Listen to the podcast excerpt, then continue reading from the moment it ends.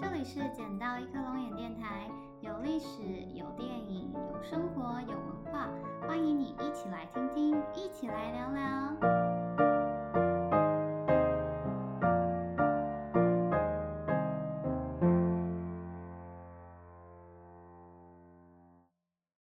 好，欢迎来到我们的第八集，我是 Monica。今天的单元呢，又回到米国好风光。那我们要介绍的呢是宾州的费城，还有美国建国的历史。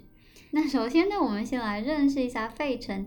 那费城呢，位于宾州。那宾州呢，在美国的东边偏北方，在 DC 的上面，在纽约的下面。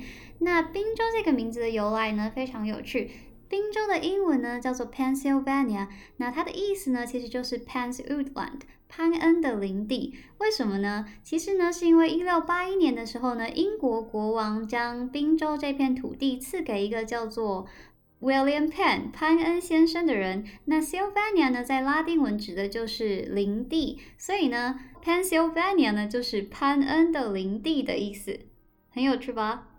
那费城呢？Philadelphia 有时候也会被昵称为 Philly，是宾州最主要的大城市，离纽约大约三个小时车程，离 DC 大概两个小时左右。那其他比较热闹的城市呢？还有上一集我们介绍过的 Mr. Rogers 的故乡 Pittsburgh 也在宾州。那费城呢，是美国独立运动非常重要的城市，在十八世纪的时候呢，费城也是美国最热闹的城市。诶，当时不是纽约哦，是费城。那美国第一届、第二届的大陆会议。还有名闻天下的独立宣言，还有联邦宪法起草的地方都在这边。那最早的临时国会还有总统府也都在费城。因此呢，要认识美国的历史，除了之前介绍过的 D.C. 还有纽约之外，那绝对就是宾州的费城了。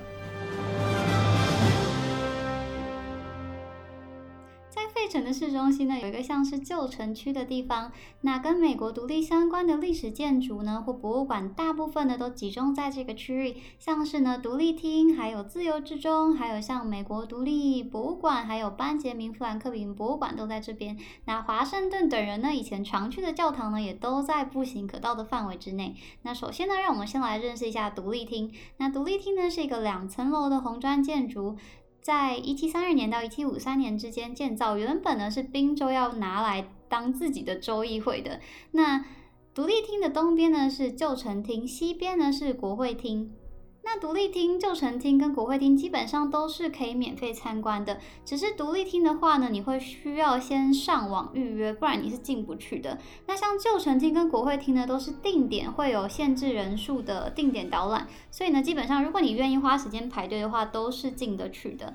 那一七七六年的七月四号呢，原本属于英国殖民的北美十三州的代表呢，在这里签署了由汤马斯杰弗逊所撰稿的美国独立宣言。那一七八七年，美国宪法呢也在这个地方制定。在一七九零年到一八八零年，费城作为首都的这段期间呢，该建筑呢也是美国国会的所在地。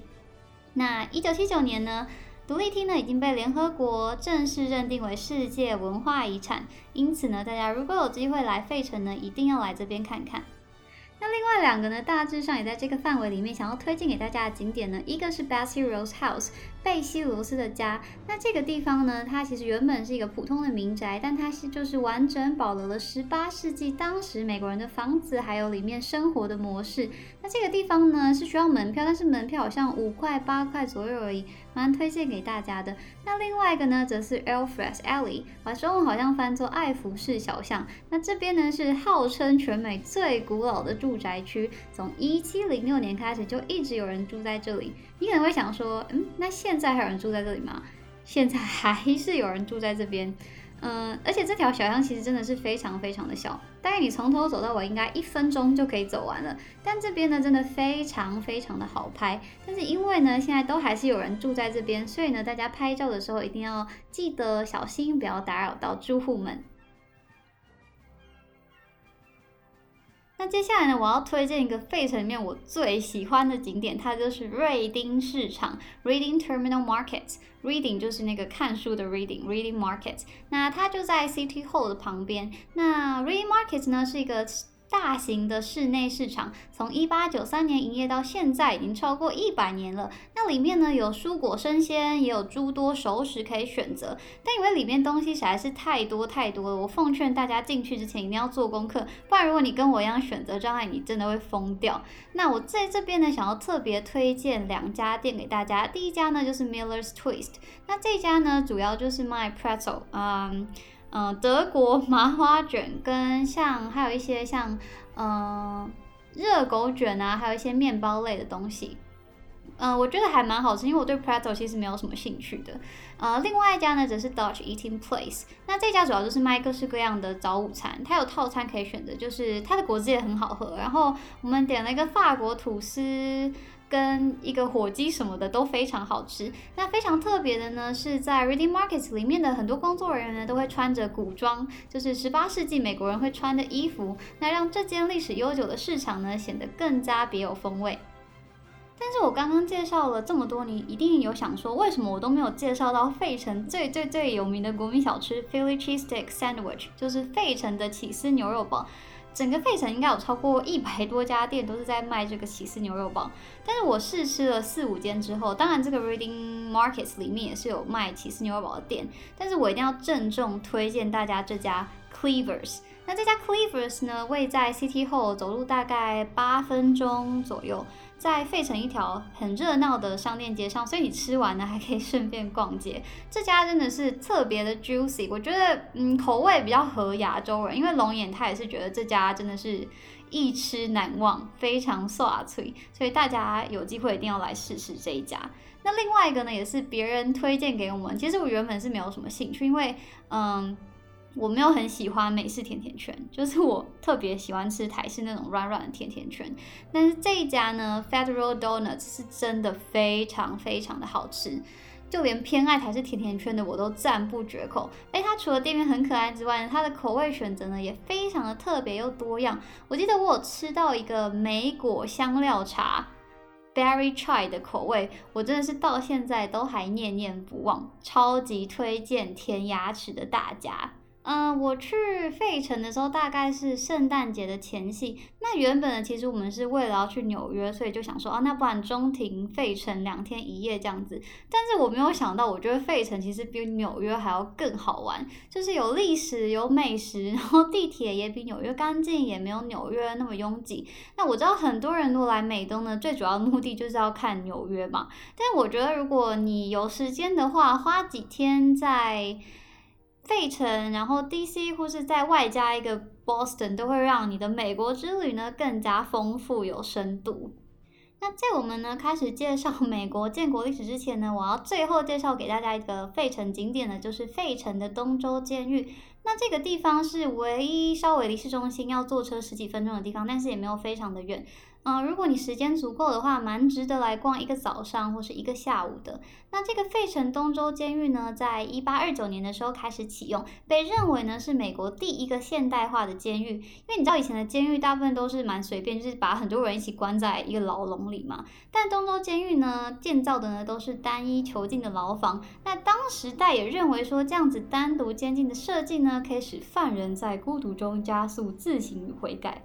嗯，是不是真的有效，我就不知道了。并加装了当时普通人家都还不一定有的冲水马桶，我真的是一个非常先进的监狱呢。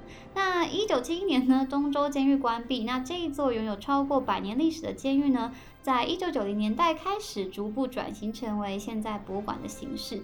那这个监狱呢，还有一个非常特别的地方，就是它的内部结构呢是非常有特色的。它是以中控室为圆心，向外呈现放射状。那台湾在日治时期盖的嘉义旧监狱呢，其实就是仿效这座费城的东州监狱所设计的。但当然，嗯，嘉义旧监狱的规模要比东州监狱还要小很多。嘉义旧监狱只有三条小小的放射状，但东州监狱有八条非常大的放射状。那这样子特别设计的监狱结构呢，其实全世界都所剩不多，大概就这一两间。所以如果你现在还没有机会来费城的话呢，你可以先去嘉义走走看看，毕竟台湾是现在全世界最安全的地方嘛。那这个东洲监狱呢，逛起来其实非常的阴森，它很多地方呢并没有经过太多的整修装饰，有些房间看起来真的就是跟恐怖片 一模一样。如果你有看过类似像呃，美国恐怖故事的影集或是电影的话，你应该就知道我在想什么。就就是像譬如说，一片废墟之中摆了一张古老的医院看诊椅。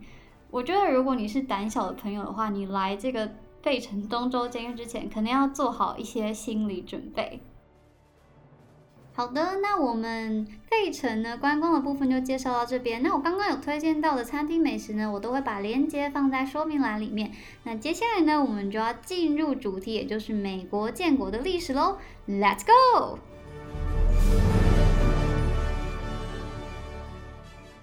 哥伦布在一四九二年航向美洲，使得欧洲人发现了这片乐土，开始大量殖民并掠夺美洲的土地资源，同时也开启了美洲原住民悲惨的历史。那英国正式有系统的殖民美国，大约是在一六零七年到一七三三年这一百多年间。美国最早的十三个殖民地、十三个州也都是在这个时期建立的。那大量往来北美与非洲的黑人贸易也是在这个期间蓬勃发展。美国最早的大学哈佛也是在一六三六年成立的，所以哈佛已经快要四百岁喽。那除了经济利益之外呢？早期大量从欧洲移入北美，包含加拿大与美国的移民呢，大部分都是被生活所迫而决定要到彼岸寻找新机会的贫困农民。那除了走投无路的农民之外呢，另外一个十分重要的移民组成呢，便是大家熟悉又陌生的清教徒。那大家应该都有读过国中课本里有提到过，说一六二六。一六二零年的时候呢，有一群清教徒搭上了五月花号，并在船上签署了五月花号公约。那五月花号公约到底是什么样的公约？那它到底为什么很重要呢？那五月花号公约呢，是当时在这艘船上的人一起签署的一个公约。他们约定好呢，这个团体中的所有人呢，要一起根据众人的利益，制定所有人都同意的规矩，并且共同遵守，以让这个殖民团体呢有最好的发展。那五月花号公约呢，是第一个将权力中心的合法性建筑在被统治者的认同上的政治契约。那这也是美国建国的时候非常重要的一个核心思想。那其实呢，除了清教徒之外，当时你在英国，只要你不是英国国教，就算你是其他基督教的分支，你一样都会被打压。所以除了清教徒之外呢，也有很多其他基督教分支的教徒也因为这个原因呢，来到了美国。像是刚刚有提到过的，使宾州叫做宾州的 William Penn，他其实呢就是一名贵格教徒。贵格教派的教徒，所以是贵格教徒。那不过呢，很讽刺的是呢，贵格教徒其实一开始来到美洲的时候呢，也曾经被数量比较多的清教徒打压。嗯，像人就是这样吧，就是你弱小的时候你被打压，你换了一个地方你变强大的时候，就换成你开始打压别人。那因此呢，后来主要。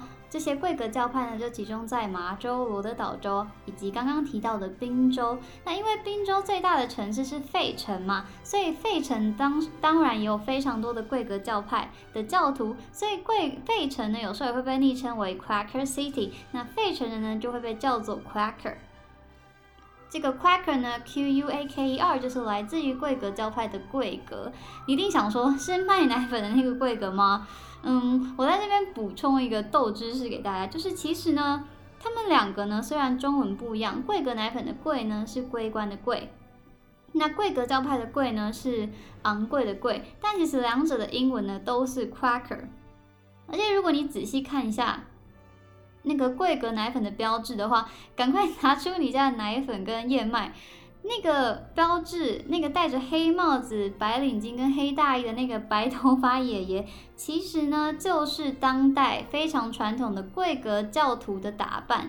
那因为贵格教派在他们的教育中非常标榜，嗯，诚实、正直、纯粹这些美德，所以当时呢，创办贵格公司这个人他就决定呢要使用这个画像，诶，让自己的产品看起来更可靠、更值得信赖。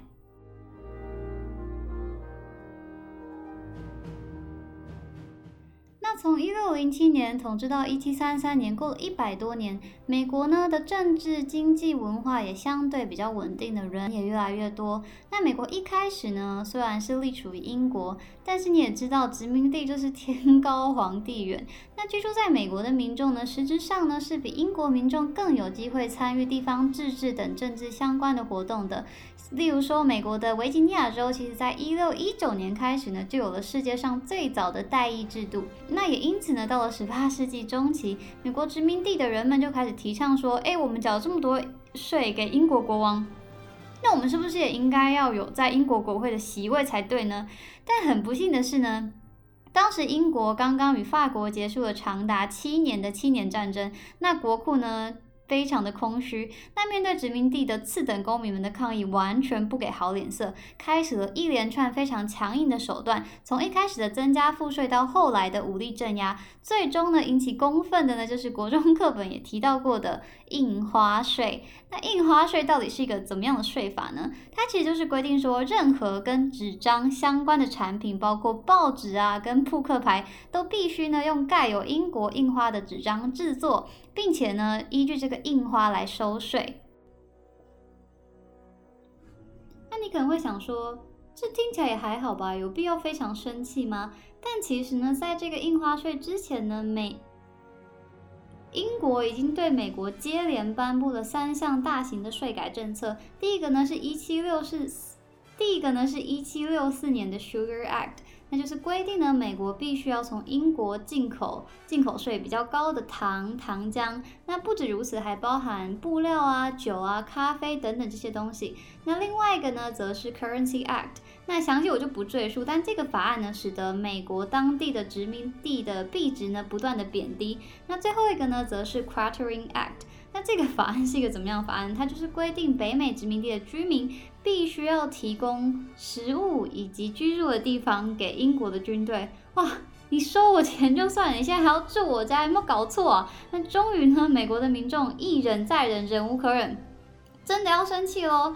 在激起广大的民怨之后呢，英国最后决定撤销印花税，但是三年之后呢，又故技重施，颁布了唐森德法案。那这个在这个法案之中呢，也是对许多糖啊、布料啊、玻璃啊这些东西增加他们的进口税。那结果呢，民怨依旧四起。其他事情我会忘，有关钱的事情我是绝对不会忘记的。那最后呢，该法案虽然也还是被撤销了，但唯独呢保留了茶叶这个项目，以帮助呢英国东印度公司将茶叶倾销到北美殖民地。但此举呢使茶叶非常不幸的成为不满的美国民众攻击的对象。一七七零年，麻州马赛诸塞州发生了一起波士顿惨案，英国士兵向美国平民开枪，造成了平民五人死亡，六人受伤。那这起事件呢，起头是一个非常无聊的原因。当时呢，有一位英国的士官，他去波士顿一家假发店买假发。那他其实呢，前一天已经付了老板钱，但是当天接待他的学徒可能不清楚这件事情，于是呢就追出店门外说：“哎，先生，你没有付钱啊？”但这个士官他也不太想理他，就觉得我就付了钱嘛。但这个士官的同行的士官朋友呢，就觉得很不爽，就是说：“哎，你怎么可以对我们这些 officer 说话这么没有礼貌？”于是呢，跟这个学徒呢就开始起了口角。那后来呢，就越吵越烈。那开始呢，又有其他的民众聚集过来。但这些围观的民众呢，可能不明所以，他们就觉得说，哎，怎么你们有枪的这些士官们欺负我们这些手无寸铁的平民？那最后呢，甚至这些围观的群众呢，就开始呢对这些英国士官们丢雪球、丢石头。那后来呢，情势越来越紧张，情急之下呢，英国士兵当中就有人不小心开了枪，最后呢，造成这起无可挽回的悲剧。那波士顿惨案呢，其实让我想起二二八事件的开头，也就是茶器私烟的那个案件。其实呢，无论是私烟或是买假发。他们呢，都只是最后一根稻草。真正重要的呢，其实是被统治者长久以来对于统治者的不满跟心中的委屈。诶，那你可能会想说，台湾怎么没有独立成功？对啊，我也想问，可能没有枪吧？那在这个波士顿惨案不久之后呢，一七七三年，波士顿又发生了茶叶事件。茶叶事件呢，就是波士顿当地的一群居民假扮成印第安人，将一整船。英国的茶叶全部都倒到海里面。我就觉得倒茶叶也就算了，为什么要诬赖印第安人呢？那因为这个事件呢，隔年英国国会呢就通过了一项针对茶叶事件报复殖民地的不可容忍法案，夺走了茶叶事件发生地点麻州的自治权跟其他原本应该有的权利。那同年，也就是一七七四年，美国的十三个殖民地代表呢就在费城召开了第一届的大陆会议，并在一七七五年的四月十九号，一声列克星顿的枪声当中。掀开了美国十三个殖民地与英国皇室缠斗长达八年的美国独立战争。隔年，一七七六年，国中课本也提到过的，哎，国中课本真的说到过很多重要的东西。汤马斯·潘恩所写的《尝试》一书出版，提出了殖民地呢必须独立、只能独立的理由。这本书呢，在北美广受欢迎，深深影响了民间的风向。那同年一七七六年的七月四号，也就是美国现行的建国纪念日，十三个殖民地呢，共同发表了名震古今的独立宣言，开启了美国正式成为一个国家的历史。美国独立战争开打之后呢，初期其实是英国比较多时候占上风，甚至呢也掌握了大部分的大城市。诶，但其实你知道美国这么大，而且大部分人其实根本就不住在城市，也是住在乡村。所以呢，其实英国要全盘掌握美国各个角落、各个区域，其实是有一定的难度的。那当时呢，美国人对战争的态度其实也不是非常一致的。有大约五分之一呢是挺皇派，就是希望呢可以一直属于英国。那五分之二呢是想维持现状，不想要打仗。那只有另外五分之二的美国人呢才是比较真心支持独立这件事情。那这跟 台湾也蛮像的嘛，就一部分人呢是希望可以回归祖国的怀抱，那有一部分呢就是想要维持现状。那只有另外一部分呢才是比较真心用力的支持实质的台独嘛。那事实上呢，在这个美国独立战争结束之后呢，估计大约还是有八万多挺皇派的美国居民离开了当地，前往当时仍是英国属地的加拿大。那独立战争的其中一个转捩点呢，是一七七七年，美国在纽约的北方 Saratoga 这个地方中大败英军，使得其他欧洲列强荷兰啊、西班牙、法国觉得说，哎。这场战争似乎还有戏可唱，美国好像不完全是没有赢面的哦。于是呢，从 Battle of Saratoga 之后呢，这些国家呢开始公开的支持并且援助美国。为什么说公开呢？因为其实呢，法国从一七七六年初战争还没有开打很久，就一直开始暗地卖武器给美国。这就跟现在的中东情势一样嘛？你以为是两个国家在打仗，其实是超多个国家在打仗。那有了这些外国势力的援助之后呢，这场独立战争的局势呢就越来越呈现焦灼。最后呢，英国也不能说是输到脱裤，美国呢也赢得并没有非常轻松。因为其实后来来到一九八一年的时候，连华盛顿自己也觉得说我们好像快要不行了。所幸呢，在他说这个话的那一年呢。就发生了最后一场独立战争当中决定性的大型战役，叫做 The Victory of Yorktown。那这个地点呢，位在维吉尼亚州的约克镇。那这场战役里面呢，英军确实是输的有一点难看。英军大约有将近八千人被俘虏，并且呢，这场战役里面呢，其实美国有大半的主力呢是前来助阵的法军。除此之外呢，法国的海军也在外海阻挠英国海军输送补给跟士兵。所以这场战争才会赢得这么顺利，而且一开始呢，英国出来投降的时候呢，其实他是希望可以跟法军投降，就是反正我们千百年来就是一直这样互相胜利、互相投降嘛。可是如果跟这个殖民地投降的话，是不是代表我们就是已经输了这场战争？但是呢，英军被法军拒绝之后呢，只好心不甘情不愿的跟美国人投降。所以你可以说呢，美国独立战争的胜利，法国绝对是最大最大的功臣。但是有一点讽刺的是呢，法国呢最后因为支持美国这场独立战争而使得国库银两短缺，最后呢也成为引发几年之后的法国大革命的重要原因之一。嗯，路易十六哭哭。那这一场约克镇战役之后呢，基本上可以说美国独立战争几乎已经是结束了。后来两年的时间呢，虽然仍有一些零星的小型战斗，但基本上大局已定，美方与英方已经开始实质的进行和谈。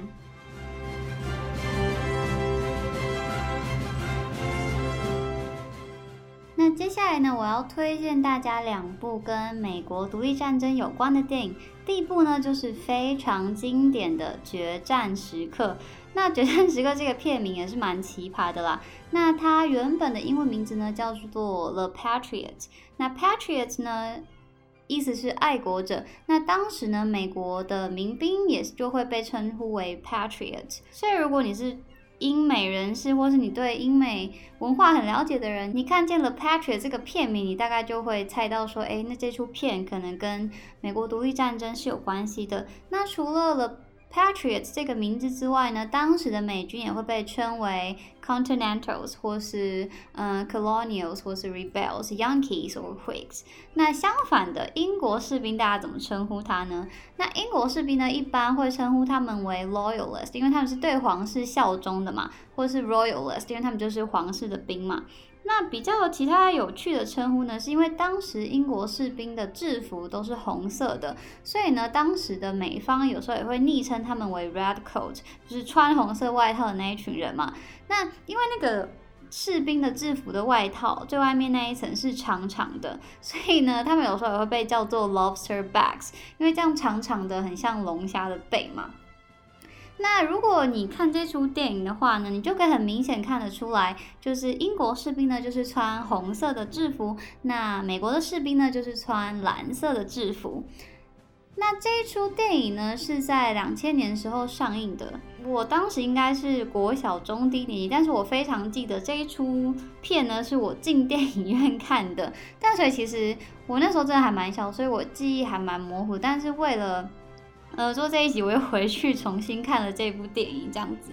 那这出电影呢，是由已经很久没有看到的梅尔吉伯逊，还有呃已经过世的希斯莱杰主演的。那其实你这部片一开始你可以看到，由梅尔吉伯逊饰饰演的爸爸，他其实一开始呢是反对战争的，是比较偏向呃英方这一边的。但是呢，儿子呢，就希斯莱杰饰演的这个大儿子呢，他就是年轻人嘛，就是一个绝情，他就觉得不行，他一定要加入军队，然后一起跟大家建立美国这个新的国家。那也因为这出片其实有一点爱国意识在里面啦，所以其实你也可以看见很多英军比较蛮横的行为，那营造出呢一种。嗯，官兵民反的感觉。那后来呢，梅尔吉伯逊饰演的爸爸呢，也是因为两个儿子呢相继去世之后呢，就决定好他也要站出来跟大家一起对抗英方这样子。那除了决战时刻之外呢，另外一部跟独立战争有关的影集呢是美剧《Turn Washington Spies》。那中文呢是翻作逆转骑兵或是转列点。那有四季已经都已经结束了。那这部片呢，其实是可以在 Netflix 上面找到的，但是因为可能不是亚洲人的菜，所以嗯是没有英文翻译的。然后这一出片呢，其实也是根据真实历史上存在的人物所改编的。那这个剧集的主角 Abraham Uthall，他也是真实存在的。那这出影集呢，主要就是描述美方如何利用间谍来逆转整个战局。所以呢，其实你无论是在什么时代的战争，资讯战都是非常重要的。呃，我们在下下一集会讲到日本跟美国的中途岛之战。那在那一场战役之中呢，资讯战这个部分也是起了非常关键性的作用。所以呢，如果大家对美国独立战争还想要更了解的话呢，就推荐大家这部电影《决战时刻》跟这部美剧《逆转骑兵》给大家。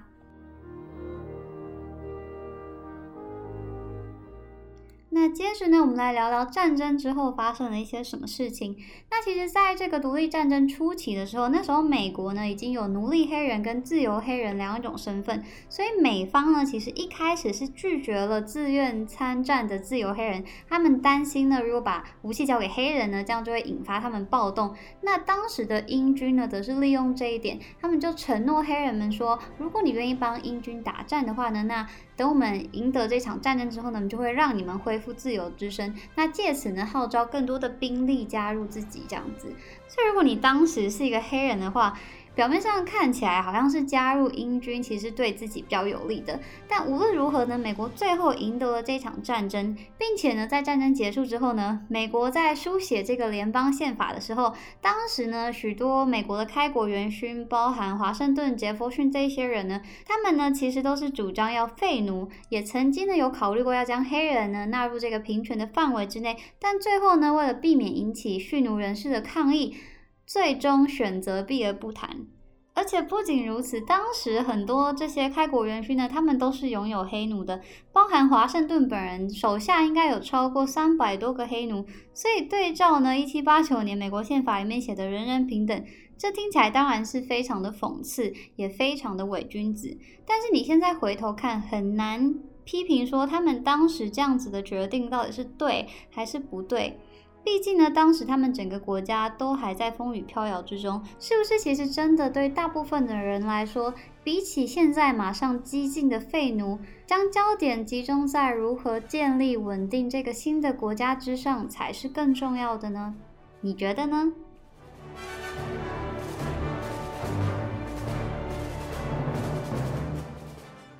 美国呢，其实还有一个大家比较没有听过的第二次独立战争，那发生在一八一二年到一八一五年间。当时美国的海上贸易被英国封锁的关系，因此呢，双方各自向对方宣战。那这场战争呢，中间也是各有输赢，打了三年呢，后来也打不出结果，大家也都累了。毕竟呢，上次一打打八年，现在大家心中都还是有一点阴影的。那最后呢，这一场第二次独立战争呢，也是不了了之。那我们上一次第一二集的时候有说过，D.C. 呢是在一七九零年的时候呢才被明定为美国首都，后来呢也花了十年的时间建造跟规划。但非常悲伤的是呢，当时呢位于 D.C. 才盖好不久的美国白宫呢，就因为英军进攻的关系，最后竟然就这样被烧掉了，烧到剩下一面墙。所以大家现在看到的美国白宫呢，其实都是后来才重建的。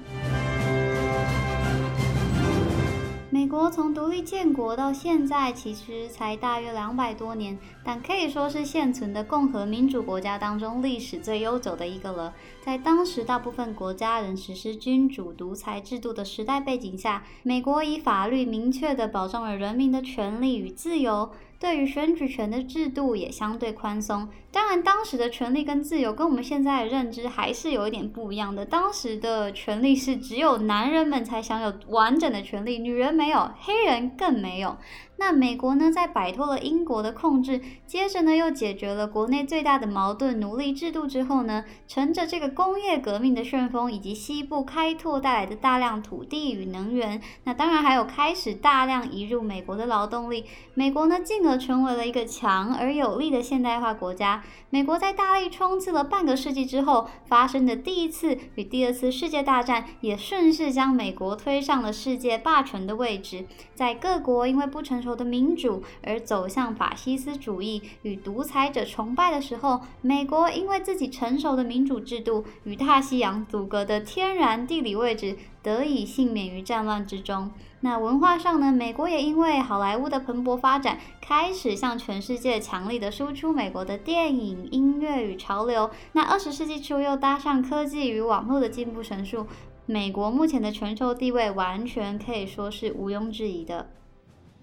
然而，美国当然也有许多自己的问题。那我去年开始搬来美国嘛，其实我觉得住在这个国家之后，其实更可以看得见美国的力量与弱点。那希望之后有机会再来跟大家比较深入的聊聊。那美国会不会永远都这么强大呢？这个非常难说，因为无论是以前古老的中国，或者说是后来的欧洲列强，都没有人料想得到自己有一天竟然会被打倒，竟然会被取代，而且还是被一个这样从一片荒土开始的国家。